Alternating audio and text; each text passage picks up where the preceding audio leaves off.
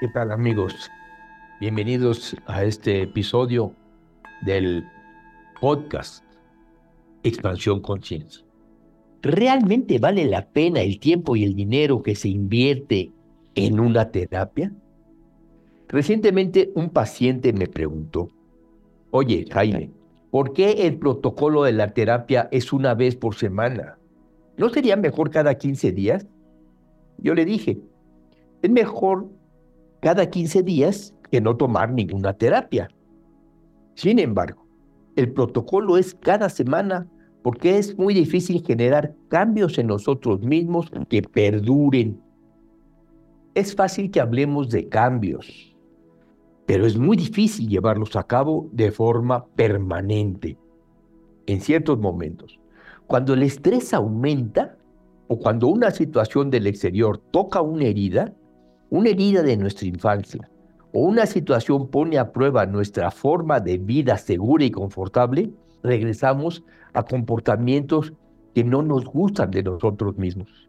Estamos en este mundo, le decía yo a mi paciente, para sembrar y cultivar el amor por nosotros mismos y por las personas que nos rodean.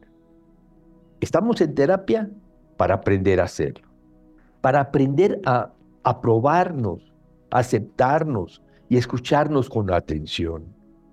Porque de niños nadie nos enseñó a hacerlo y de adultos tampoco nadie nos ha enseñado. Estamos en terapia precisamente para aprender eso, para aprender también a ser responsables de nosotros, de nuestras emociones, para aprender a respetarnos, a cuidarnos y a conocernos conocer nuestra angustia, nuestra ansiedad, nuestro miedo, nuestra tristeza, nuestro enojo y también nuestra alegría y nuestro amor tienen que ver con nosotros. No solamente la angustia y la ansiedad, todas las emociones, miedo y amor por nosotros tienen que ver con nosotros y solamente con nosotros. Con nosotros y nuestra mente.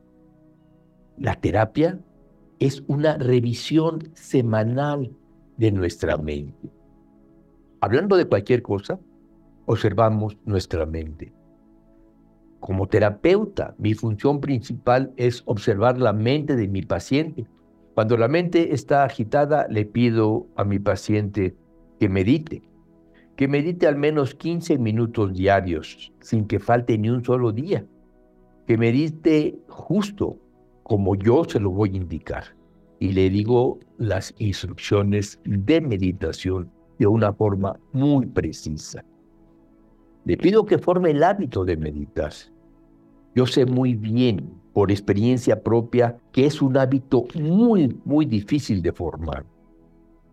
Sin embargo, la terapia es un proceso y la meditación es una práctica proceso y práctica para que avancemos nosotros hacia nuestra paz interior, hacia el amor a nosotros mismos. El otro día me llegó un anuncio de una escuela que está en Holanda, conocida como Humaniversity. Estuve un tiempo en Humaniversity tomando un taller hace ya varios años y siempre me mandan eh, pues eh, el calendario del próximo año por si yo estoy interesado en asistir o bien recomendarlo a alguna persona. Y de hecho se lo recomendé a mi hija, ahora que me llegó el, correo de University, se lo reenvié a mi hija. Y lo leí lo que venía en la primera página, y es un un taller de un mes que ellos ofrecen que se llama Wow. Wow. Y entonces, eh, a partir de ahí, eh, tomé algunas ideas y les voy a comentar cuáles son para mí los pasos en el proceso de terapia.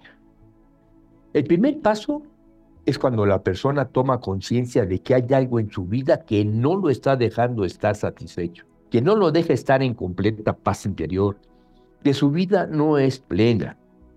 Ante este escenario, la mayoría de las personas niegan que su vida podría ser más plena. Niegan que viven muy estresados y angustiados. Ya tienen mucho tiempo de sentirse así y entonces lo viven como algo natural. Se esperan a una crisis fuerte, como puede ser una pérdida de dinero, el abandono de un compañero o compañera, o una infidelidad, la pérdida de un ser amado eh, por un accidente o de alguna otra forma, una crisis fuerte. Entonces se deciden a acomodar las emociones efervescentes por las que están pasando. Comienzan a pensar en ir a una terapia. El segundo paso es cuando la persona ya no puede más con estas emociones efervescentes y decide ir a terapia para empezar a ver, a aceptar y acomodar lo que está viviendo para poder regresar entonces a su zona de confort. Lo que la persona más quiere es regresar a su zona de confort. Ya no quiere estar sintiendo esta angustia del abandono de la mujer. El tercer paso es cuando el paciente ya está en terapia y se le pregunta, ¿qué te gustaría estar experimentando ahora? ¿Cuál sería la situación ideal en tu vida? Todos los que me están escuchando también pueden tomar estas preguntas y respondérselas. Voy a empezar otra vez. ¿Cuál sería la situación ideal de tu vida? ¿Quién quieres ser? ¿Cómo quieres vivir? Yo ya sé que tú quieres ser feliz y entonces te pregunto, ¿Qué significa eso de la felicidad para ti? ¿Qué significa estar en paz para ti? Allí es donde empieza la parte práctica. ¿Qué trabajo tienes tú que hacer para llegar a ese punto en el que quieres estar? Siempre, siempre va a haber un trabajo en el exterior. Y también siempre, y siempre tendremos un trabajo que es más importante del trabajo exterior, que es el trabajo con nuestro interior, el trabajo con nuestra propia mente. Ese es el trabajo más importante. Es muy difícil trabajar con la mente.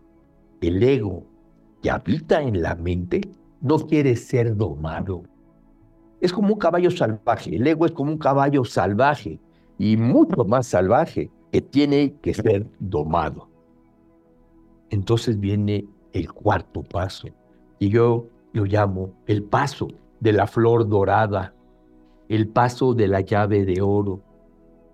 Le pregunto al paciente y te pregunto a ti ahorita, ¿quieres en verdad cambiar? ¿Estás dispuesto a luchar contra los dragones que aprisionan a tu princesa en tu castillo interior? Que aprisionan, digámoslo de otra forma, tu luz interior. ¿Tienes la motivación y el compromiso para cambiar? ¿Para invertir tiempo y dinero en esta lucha? Es muy importante que tú encuentres la respuesta a esta pregunta. ¿Por qué quieres cambiar? ¿Por qué quieres liberar a la princesa que vive en tu castillo interior? La respuesta a esta pregunta es fundamental en tu motivación para comprometerte a alcanzar lo que quieres alcanzar. Esa es la respuesta que te va a dar la luz y la fuerza para atravesar las cavernas oscuras de tu sombra del inconsciente. Vamos a pasar al quinto paso. No importa cuántas veces quieras dejar la terapia o quieras hacerla de una forma más espaciada, siempre la conciencia que vive en ti tu luz interior te mostrará el camino y te ayudará a levantarte.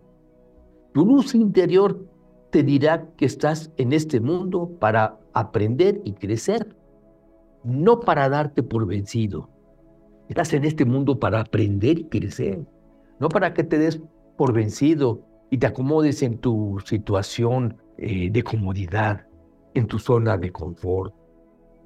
Sexto paso el paciente aprenderá a tener paciencia, paciencia y gentileza con él mismo, aprenderá que este proceso de terapia y meditación es un proceso lento, de paso a pasito, un proceso en el que se disfruta cada paso, cada sesión.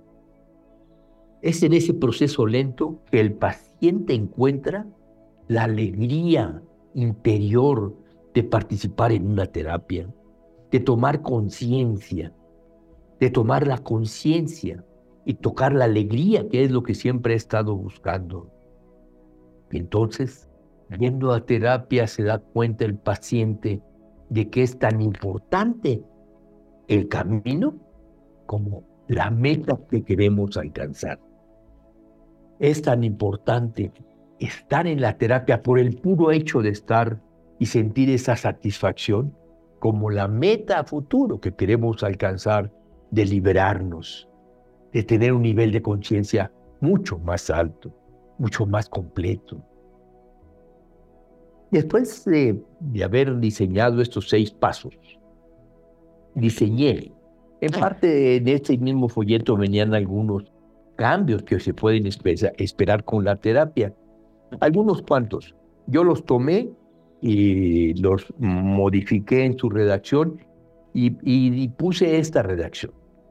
36 cambios que podemos esperar con una terapia. 36 cambios que tú puedes esperar cuando vas a una terapia. Primero, vas a incrementar el amor por ti mismo. Segundo, cuando vamos a una terapia, vamos a dejar las máscaras que hemos estado usando durante mucho tiempo. Vamos a ser mucho más auténticos y mucho más amorosos. Vamos a descubrir nuestros puntos ciegos y aspectos de nuestra sombra que nos han imposibilitado ser felices.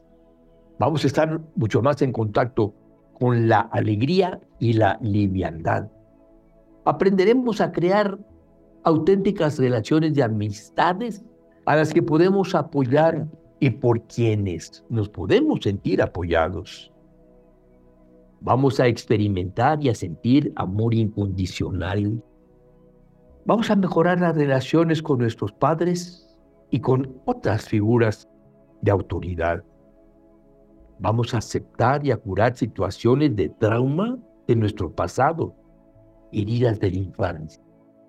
Podemos recordar todas nuestras heridas de infancia, revivirlas y enviar bendiciones a todas las figuras de autoridad, a nuestra mamá, a nuestro papá, a cualquier figura de autoridad que en su momento nos lastimó o hizo una herida en nuestro ser interior. Vamos a ser capaces también de aceptar y sentirnos cómodos con nuestra propia vulnerabilidad. Seremos personas más sensibles, con una mayor gentileza y dulzura. Aprenderemos a estar solos, contentos, sintiéndonos en nuestra propia casa. Desarrollaremos fuerza para ser perseverantes, para alcanzar nuestros objetivos. Dejaremos la arrogancia del ego, volviéndonos más humildes. Se expandirá nuestra capacidad de compromiso. Aprenderemos a vivir contentos y alegres.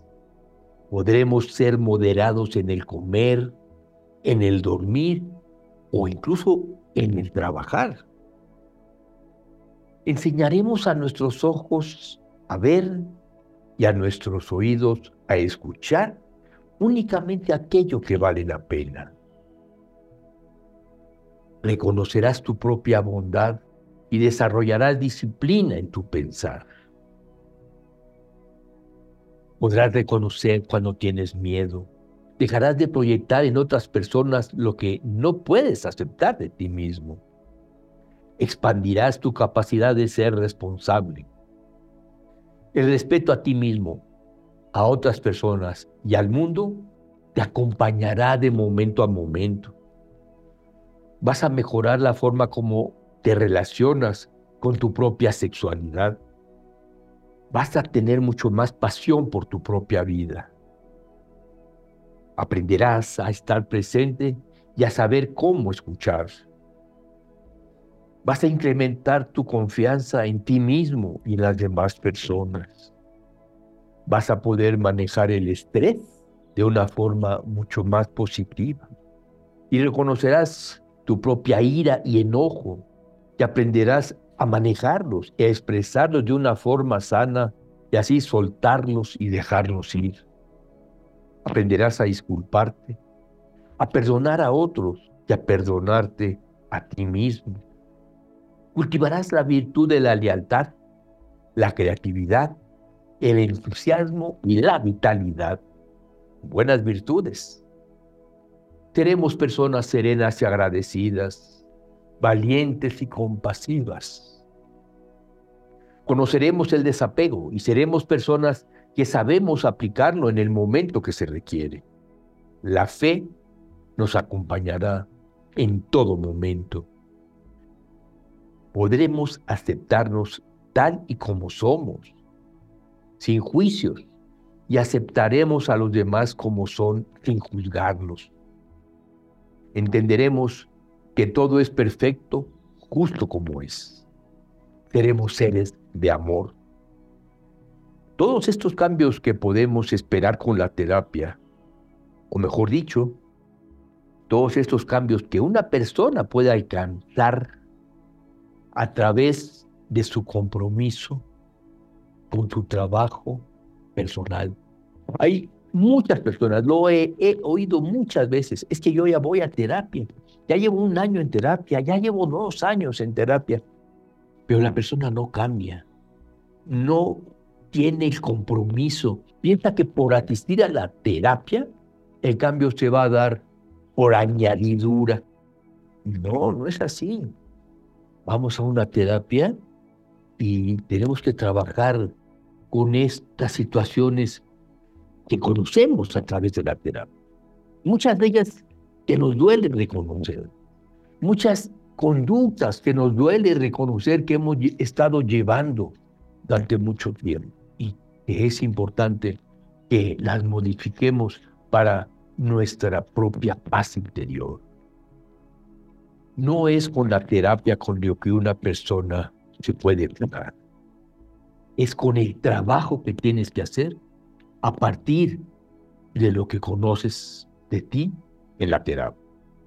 Quiero comentar algo que es lo más importante, lo más importante de todo este episodio. La única forma de lograr un cambio además de nuestro trabajo personal, es con la gracia de Dios. Sin nuestro trabajo personal o sin el trabajo de la gracia de Dios, no avanzamos a ningún lugar. Muchas veces le comento esto a mis pacientes. El trabajo se lleva a cabo como, como un pájaro, digamos, como un pájaro que tiene dos alas. Un ala es tu trabajo personal de la terapia, en la terapia. Y la otra ala es la gracia de Dios. Sin las dos alas, el pájaro no va a volar. Sin una ala, el pájaro no va a volar.